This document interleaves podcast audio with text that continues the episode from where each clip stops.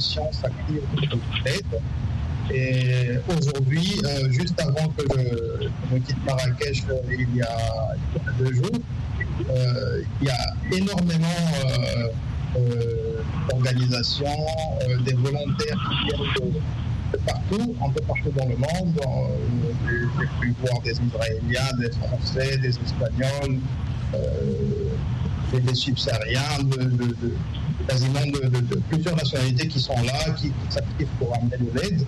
Et euh, aux côtés des autorités, il y a les pompiers, il y a les médecins. Euh, juste avant de partir, on est passé par l'hôpital de la région où euh, il y a déjà des médecins qui sont sur place et qui ont passé des jours et des jours sans, sans se reposer, sans dormir, pour prendre soin et être aux côtés de, ceux qui des, des, victimes. Et les images sont quand même fortes et et cela touche beaucoup la population là-bas et tout le monde est sous choc. Et aujourd'hui, l'accès est plus facile pour les secouristes? Alors, euh, quand nous étions, c'était encore assez compliqué. Euh, juste avant de venir, hier, le, ministère a annoncé que la quasi-totalité des routes étaient bloquées euh, et est maintenant accessible. Donc aujourd'hui, au jour d'aujourd'hui, on va dire que la, quasi-totalité des localités qui se, trouvent dans la région de Alaouz euh, sont maintenant accessibles. Avant, euh, il y a, il y a 4, 4, 5 jours, il y a certaines zones qui n'étaient accessibles que par euh, hélicoptère. Maintenant, je pense qu'il y a la quasi-totalité qui est accessible. Déjà pour nous, il était assez compliqué d'accéder au village de Ibrahim. Sur la route, il y avait encore des opérations de déblayage. On pouvait voir des, engins qui, qui, étaient en train de déblayer la route pour nous permettre de passer, de pouvoir arriver dans ces zones. Mhm. Alors, euh, euh, Papo Gumbalo, comment expliquer la puissance de ce séisme dans cette zone euh, que l'on sait quand même à risque? Oui, mais cette zone, elle est connue parce que c'est une zone de rencontre entre les plaques africaines et les plaques européennes.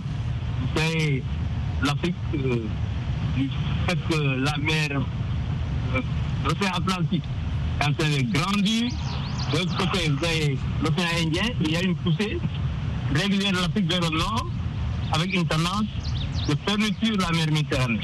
Donc le Maghreb est coincé entre l'Afrique et l'Europe. Et c'est ça qui est derrière les montagnes. Il y a des mouvements très forts pour l'effet de la poussée. Ça plie, ça plie, ça grimpe. Et de temps en temps, quand les roches sont très dures, les roches granitiques, c'est des roches euh, des schistes, des roches métamorphiques, l'effet de la poussée, ça craque. Quand ça claque, donc il y a des ruptures, des montagnes, il y a des vallées qui se forment et des éboulements permettent donc de, à tout ça de s'ébouler. Et la puissance donc est en fonction de la valeur de la compression. Est-ce qu'on peut dire, est-ce qu'on peut dire que, que l'ampleur, euh, disons, de ce séisme a quand même surpris les scientifiques? Non, non, ça n'a pas surpris les scientifiques. Parce que les scientifiques, on sait que ça va être de plus en plus euh, grand, de plus en plus intense dans les années à venir, parce que on est dans une phase euh, de, fermeture de la Méditerranée. Ça a commencé, bon, rappelez-vous, en 1904, en 1960, il y avait déjà Agadir, il y a eu El Afnam en Algérie, et même les problèmes qu'on a vus ces, jours-ci en Libye, liés à des ruptures de barrages qui ont libéré les eaux, c'est les conséquences euh, Donc la fermeture et de la compression qu'on a au niveau du Maghreb, liée à la fermeture de la mer Méditerranée, qui commence et qui va être de plus en plus intense avec le temps. Euh, attendons-nous à des mouvements sismiques dans les années à venir autour de l'Algérie, du sud de la France, de l'Espagne. Donc ça, nous les scientifiques, on n'est pas surpris et on sait que ça va être de plus en plus intense. Hmm.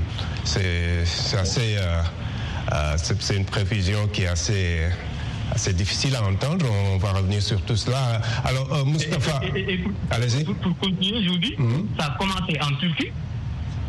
Il y a quelques années, c'était même avant Turquie, Iran, Irak, Turquie, Syrie. Et vous voyez que le phénomène se déplace de l'Est vers l'Ouest.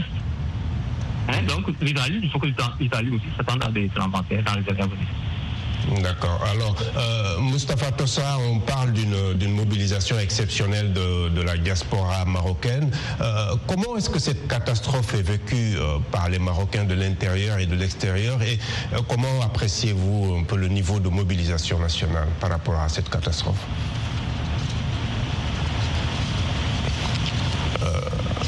Horrible et horrible que euh, ça a bouleversé euh, les Marocains de l'intérieur et la diaspora marocaine. D'abord, il y a eu la réaction de l'État marocain. Euh, le roi du Maroc, Mohamed VI, a présidé une réunion d'urgence avec l'ensemble des membres du gouvernement impliqués dans cette action pour leur donner les directives d'agir de manière urgente pour chercher les, les disparus, pour apporter du secours aux sinistrés. Et puis, ce qui a aussi ébahi le monde entier à travers ce qu'on voit dans les réseaux sociaux, c'est la mobilisation de la société civile euh, marocaine euh, qui s'est mobilisée de manière exceptionnelle pour venir en aide à ces sinistrés. Alors bien sûr aussi les Marocains de, du monde, de, de l'Europe, de l'Afrique, du monde arabe, tous se sont sentis concernés par une telle tragédie et tous, euh, la plupart ont monté des initiatives euh, spontanées pour venir en aide, soit en réunissant des fonds, euh, soit en, ramassant des, des, produits de première nécessité. Ça nous donne une idée sur l'ampleur de ce choc et l'ampleur de la de, l'affection, de, l'affectation que, que ces Marocains ont ressenti à l'égard de leur, de leur pays. Alors effectivement, ce qui a souligné aussi, c'est que le monde entier euh, c'est montré, a montré une véritable empathie pour le Maroc pour la société marocaine. On a, on a vu euh, les déclarations de grands responsables, que ce soit américains, russes, indiens, chinois, euh, tous les pays africains amis, le monde arabe, Israël, tout le monde s'est disposé à venir en aide à, la société marocaine. Ça nous donne une idée de l'élan de solidarité mondiale euh, qui a accompagné cette tragédie et qui est venu en aide pour le Maroc. D'accord. Alors, euh, Emmanuel, euh, parlez-nous justement un peu de cet élan de solidarité qui a suivi le séisme et comment la communauté africaine subsaharienne vit un peu cette situation parce qu'elle est également affectée. Exactement, il faudra le noter comme le disait euh, mon collègue tout à l'heure, euh, l'élan de solidarité est, tellement fort. Il y a une image en ce moment qui circule euh, sur Internet. Il y a une maman, je pense qu'elle doit être octogénaire, qui arrivait à peine à marcher. On, la voit avec un bidon d'huile. C'était tout ce qu'elle a pu ramener. Elle a rapporté à, un point de, rassemblement des vivres pour que pour que ça soit ramené sur les lieux. Il faut noter qu'aujourd'hui, même à Casa et que, ou dans d'autres villes, il y a des, zones qui ont été euh, euh, mises à disposition de sorte à ce que chacun ramène ce qu'il peut mettre à disposition et des convois sont organisés chaque jour, je dis chaque heure, qui partent vers Marrakech pour, pour ramener ces vivres. Et la communauté euh, subsaharienne ici n'est pas restée de marge, elle s'organise aussi. je connais plusieurs associations de, de, subsahariens ici au Maroc qui ont organisé également des collectes de fonds, euh, qui sont en train de préparer des convois pour aller également euh, porter leur euh, pierre à l'édifice. Et il faut noter aussi que là, pour la, la, communauté subsaharienne, c'est comme elle est composée, on va dire, à près de 70% des, étudiants, ce sont pour eux la, première fois qu'ils puissent vivre ce type d'événement ça a été euh, choquant pour eux, c'était difficile à vivre. Il y en a d'autres, euh, on a, on a, recueilli des témoignages certains qui ont, qui ont sauté de, de leurs fenêtres.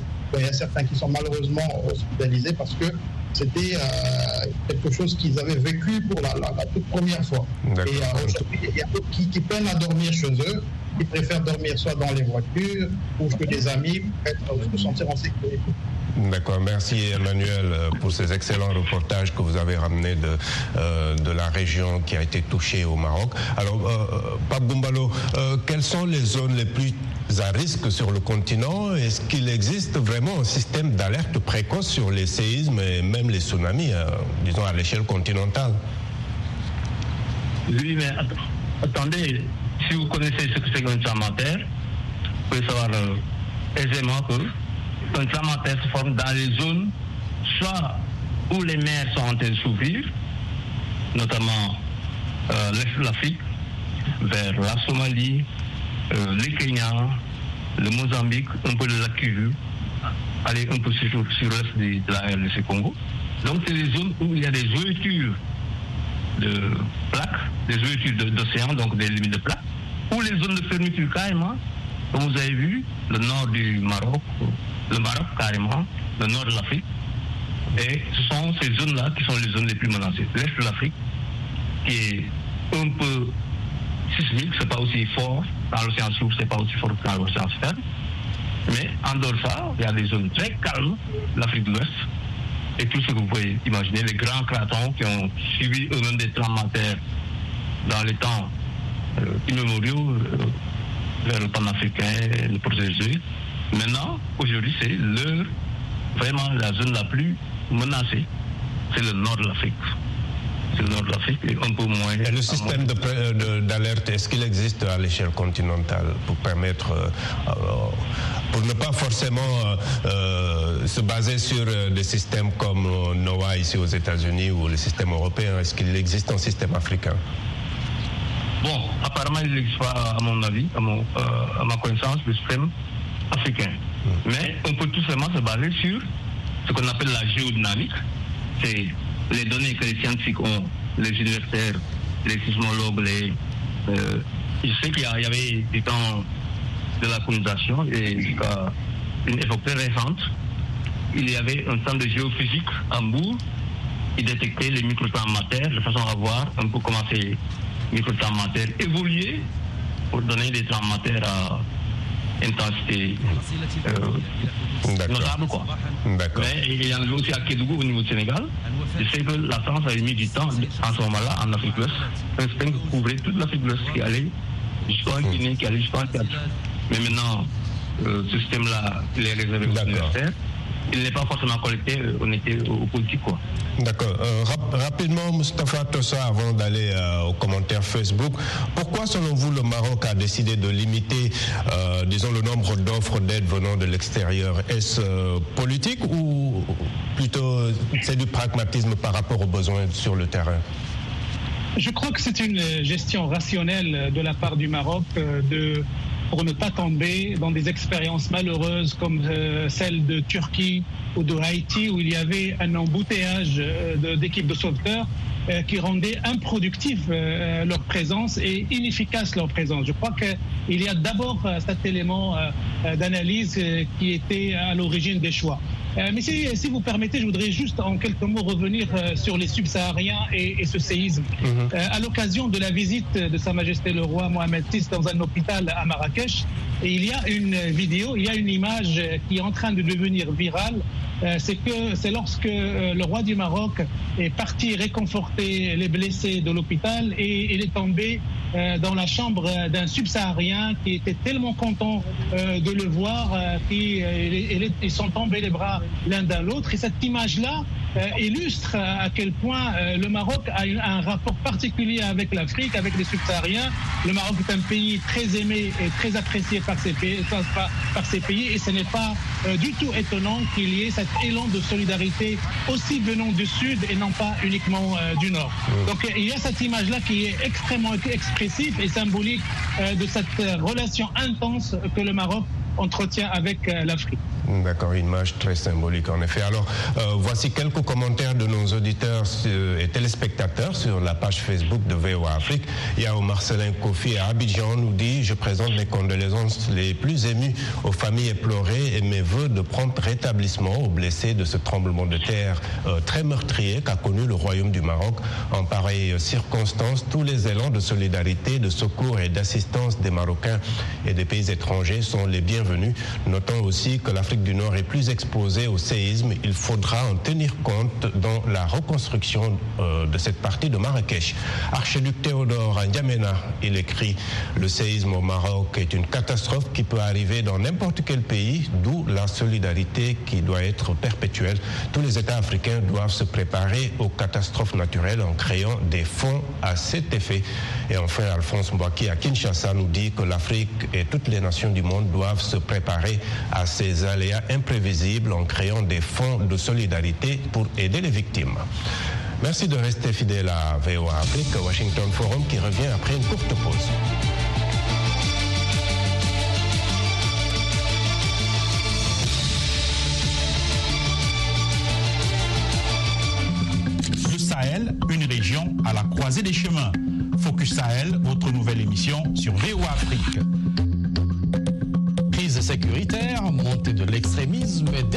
De populations, influence étrangère, VOA Afrique braque ses projecteurs sur la bande sahélo-saharienne pour vous aider à comprendre les enjeux qui sévissent dans cette région et les événements qui rythment la vie de ces pays.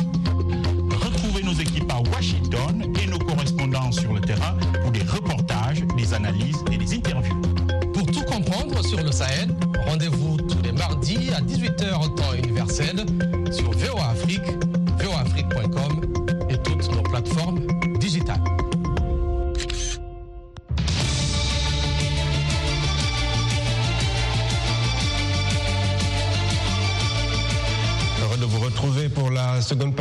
Washington Forum et je rappelle nos invités euh, via Skype à Paris, Mustafa Tossa, journaliste, analyste politique, euh, spécialiste de la région du Maghreb et à Dakar, Pape Gumbalo, professeur d'université à la retraite à l'Institut des sciences de la Terre de l'Université Chiranta Diop de Dakar. Alors, euh, Pape Gumbalo, le Maroc a subi euh, six séismes meurtriers depuis 1900, l'année 1900, d'après les données en tout cas de l'Agence nationale océanique et atmosphérique américaine NOAA. à titre de comparaison, la Turquie quand même en compte 120 depuis le début du siècle, depuis le début du siècle dernier. si ces phénomènes sont inévitables et imprévisibles, est-ce qu'on peut quand même en atténuer les effets? Oui, bien sûr. Vous avez dit que la Turquie en a subi beaucoup plus. Si on prenait l'Inde, l'Inde en a subi énormément, avec surtout la, le déplacement de l'Inde qui est venu cogner contre l'Asie avec la formation des chaînes de montagne de l'Himalaya. Et vous voyez que c'est un problème qui commence à l'est et qui se propage à l'ouest. Maintenant, la, manière de les atténuer, c'est très simple. Je dis toujours, il faut cartographier les zones à risque. On connaît les zones à risque, les zones où il y a des failles, des zones où il y a des glissements, des formations de chaînes de montagne, des glissements de terrain. Nous, les géologues, on est aptes à faire une cartographie des détails au centimètre près de ces zones à risque, des risques de rupture, des risques de faissement et tout ça. Et si on identifie les risques, le problème c'est d'aménager en tenant compte de ces zones à risque. Les zones à risque, il faut les libérer, il faut les laisser dans le risque parce qu'on ne peut pas arrêter un continent qui est en train de euh, progresser vers le nord, qui va cogner notre continent. Dans l'histoire, il y a eu des mers qui sont ouvertes, des mers qui sont fermées, des grands océans euh, qui n'existent plus, et les océans qui sont en train de naître, la mer Rouge, l'océan Indien, les Africains qui sont en train de s'ouvrir. Tout ça, on sait. Donc, il faut tenir compte de ces données naturelles qui dépassent largement euh, la portée de données climatiques et qui ont même des influences sur le climat. Il faudrait en tenir compte et aménager, faire en sorte que nos villes, nos villages se mettent dans des zones où il y a le moins de risques. Et si on ne peut pas limiter les risques, qu'on puisse mettre en place des mesures consistant à faire des fondations, à faire des bâtiments et à urbaniser avec des normes antisismiques. Donc, ça c'est donc, il y, a, il y, a, un côté stratégique, c'est l'aménagement, il y a un côté organisationnel, c'est l'urbanisation, et il y a un côté opérationnel qui est la construction avec des fondations, qui sont des fondations qui limitent les risques de, de. Et on en a vu au Japon, on en a vu en Californie, ça, et des pays, la Turquie, malheureusement a raté ce coach-là, mais je pense qu'à Paris et au Maroc, il faudra tenir compte de tous ces risques-là pour aménager, pour urbaniser et pour construire. Hum. Euh, il n'y a pas de raison d'être fataliste, forcément. Il y a non, des non, solutions. Non, il n'y a pas de raison d'être fataliste. C'est d'être préventif. Hum. Hein, c'est la meilleure stratégie contre les tremblements c'est la prévention. Il y a, d'abord la prévision. On sait que sur une carte, on peut ici c'est une zone de risque volcanique, ici c'est une zone de risque de tremblement ici c'est une zone de risque d'inondation, on connaît. Ça, ça vraiment, c'est ce qu'on utilise le plus. Mhm. Maintenant, il faudrait que dans l'aménagement, l'urbanisation et la construction, qu'on prenne en compte ces facteurs naturels inévitables. D'accord. Alors, Moustapha Tossa, euh, pour vous, quelles, quelles seraient les leçons à tirer de ce séisme, surtout en termes de gestion des catastrophes naturelles? Oui, euh, d'abord, euh, une des grandes leçons, et, c'est un élément qui a été cité par votre invité de, Dakar, mhm. c'est de se préparer comme si une catastrophe va arriver demain et va frapper n'importe quel pays africain. Donc il faut avoir les moyens, les fonds nécessaires en cas d'urgence. ça, c'est la préparation de n'importe quel État, de n'importe quelle autorité. Bien sûr, sur les constructions, c'est sûr que le Maroc a été frappé depuis 1960 trois fois. 1960 à Agadir, 2004 à Al-Husseima et 2023 dans la région d'Al Haouz, Marrakech. donc les grandes leçons, c'est au niveau de toutes les constructions qu'il va y avoir dans l'avenir, qu'ils soient aux normes de l'activité sismique. On a l'exemple du Japon. Le Japon est un pays qui a été frappé dans son histoire par énormément de, séismes il a réussi à, se construire euh, des structures, euh, des, immeubles, des bureaux, euh, des habitations qui répondent à ces normes. Même quand ça bouge au Japon, on n'a pas cette catastrophe qu'on a vécue en Syrie ou, en Turquie ou, au Maroc parce que le pays s'est préparé. Et donc forcément, tous ces pays africains doivent ou consolider les fondations de ce qui existe et les rendre adaptables et compatibles avec toute activité sismique et tout qui va être construit dorénavant doit euh, supporter euh, un mouvement sismique éventuel. Donc ça, c'est euh, inévitable et, urgent à imaginer pour justement se préparer à toutes les catastrophes à venir. justement, Mustapha, en tant que journaliste, il y a l'aspect communicationnel, que la population soit aussi psychologiquement préparée et que, de, la construction et du respect des normes, n'est-ce pas?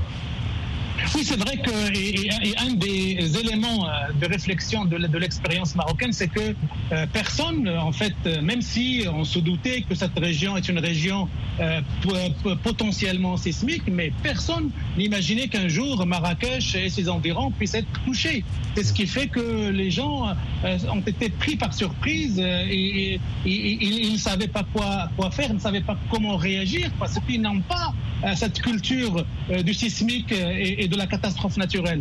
Évidemment, euh, l'information, la connexion euh, dans les médias, dans les, réseaux de distribution d'informations en cas de catastrophe naturelle doivent aussi être un chantier euh, prioritaire pour anticiper tout ce qui peut arriver. C'est une des leçons aussi majeures de ce, de ce qui s'est passé avec le Maroc. Il faut consolider la manière de partager l'information en urgence et ce qu'il faut faire en cas de catastrophe naturelle. Et ça aussi, c'était une des failles. Euh, le système de, SMS, par exemple. Oui, le système SMS, il y a beaucoup d'autres choses euh, qui peuvent être mises, en place et qui peuvent, à un moment ou à un autre, alerter la population et surtout, euh, vous avez dit SMS, mais surtout éduquer, informer les gens comment réagir en cas de, de, catastrophe. Parce que la majorité ne savent pas comment faire. contrairement, par exemple, aux Japonais, à qui on apprend à l'école, dans, dans, des structures éducatives et pédagogiques, que euh, le pays peut à n'importe quel moment euh, bouger et voilà les, euh, les principales, principales comportements, principaux comportements à suivre et les principales attitudes à suivre quand, vous êtes en face d'une catastrophe naturelle. Voilà, merci beaucoup. Nous arrivons à la fin de ce Washington Forum. Je remercie énormément mes, mes invités et à vous qui nous avez suivis à travers nos télépartenaires sur le continent, sur notre site voafrique.com et sur nos plateformes digitales, donc Facebook et YouTube. Merci à toute l'équipe de production. À très bientôt. Au revoir.